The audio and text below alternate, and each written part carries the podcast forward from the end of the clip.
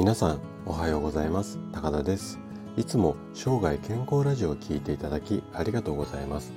えっと今日はですね白内障と緑内障これについて話をしていきたいと思います。で最近ちょっとここ何年か私もすごく気にしていろいろとこううん情報を集めたりしてる病気の一つでもあるんですけどもこの病気まあうんと目に関する病気ですね。この辺りをちょっと今日は深掘りして話をしていきたいと思います。で例えばなんですけどもうんともう40歳を過ぎたから老眼が始まってもう仕方がないよだとか50代になってから目のトレーニングはもう遅いんじゃないのなんてこう諦めている方っていうのが非常に多いんですよね。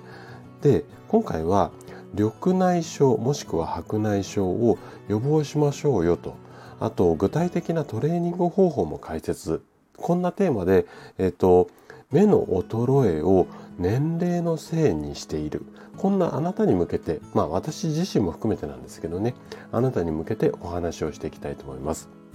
で前半では老眼だろうでは済まされない白内障。で後半は失明につながる恐ろしい病気の緑内障。こんな話をしていきます。で今回もですね専門用語を使わずにできるだけ分かりやすく話をするつもりなんですけれどももし疑問質問などありましたらお気軽にコメントいただければというふうに思います。じゃあ早速本題の方に入っていきましょう。であなたはですね目がこう霞んだりこうぼやけたりこんな悩みっていうか経験はありませんかね？でこういった症状をですね年齢のせいにして諦めてしまって例えば老眼が始まっても仕方ないよなだとか年のせいだからもう諦めちゃうしかないよね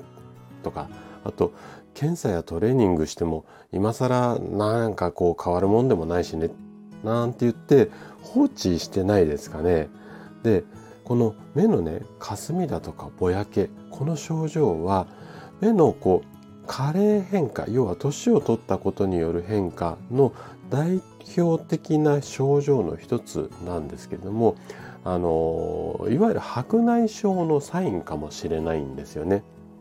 である眼科の先生によると50代の人のうち3割から4割の人がこう眼科に来ると白内障っていう診断できるレベルまで水晶体が濁っている。うん、水晶体が濁ることによってこの霞やぼやけが出てくるケースが多いんですけどもこの水晶体が濁っているにもかかわらずほとんど自覚症状がないんですよ。こんな話をされるんですよね。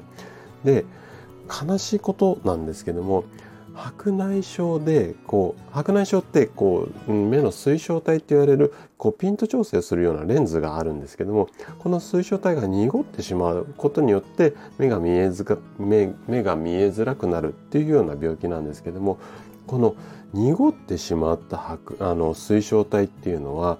目薬だとかあと飲み薬これでこの濁りの進行を遅らせるっていうことはできるんですけども元に戻すっていうのは残念ながらできないんですね。で白内障が進行してしまった場合これはね水晶体をこう入れ人工的なレンズにこう入れ替えるいわゆるこう手術っていうものがあの治療法としてはもうこれしか基本的にはないなくってで最近ではこう日帰りでできたりもするんですけれども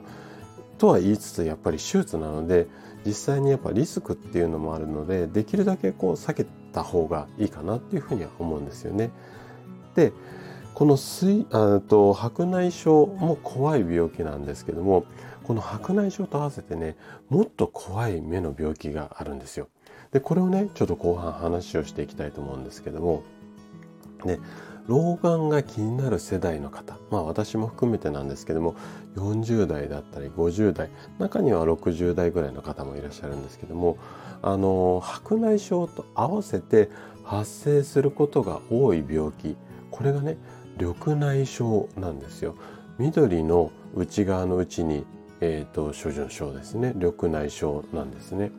で緑内障ってどういうこうメカニズムで発症してしまうのかっていうような説明をしてしまうとちょっと長くなるのでこの辺の発生のメカニズムはちょっと今日割愛をさせていただくんですけども緑内障って進行してしまうと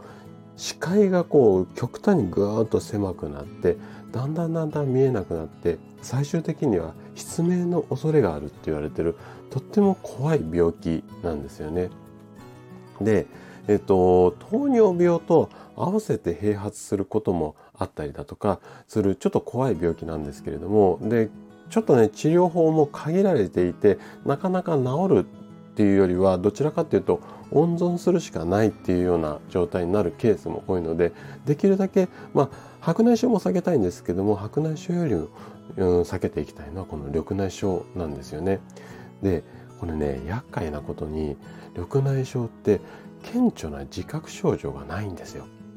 なのでこう気づいた時に眼科に行くと手遅れっていうケースも少なくないんですよね。でそれを回避するためにはやはりこう早期発見早期対処っていうのがすごく大切になって、まあ、ちょっとでも違和感を感じたらもしくはもう感じる前にっていうような感覚でいいと思うんですけども病院で検査をするようにしましょう。でこの検査と合わせてうん白内障だとか緑内障の予防の効果が期待できるっていうこうトレーニング方法を最後にちょっと紹介をしていきます。私も実際にやっているトレーニングなので、えっと、できれば実践していただきたいなというふうに思います。じゃあどんなトレーニングかっていうと、まあ題して瞬きトレーニングっていう形なんですよね。で、どんな風にやるか順番に説明していきます。うんまず強くこう目をねつぶってください。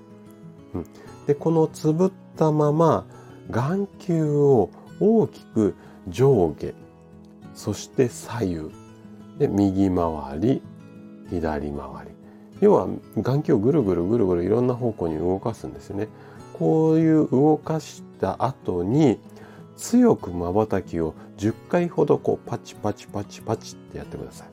でここまで終わったらあとは目の周りをこう骨がちょっと硬いところがあるのでその際の部分をですねあんまり強く押しすぎちゃうと目に刺激が強すぎちゃうので軽くこう指先で押さえるようにしてこの骨に沿ってマッサージをする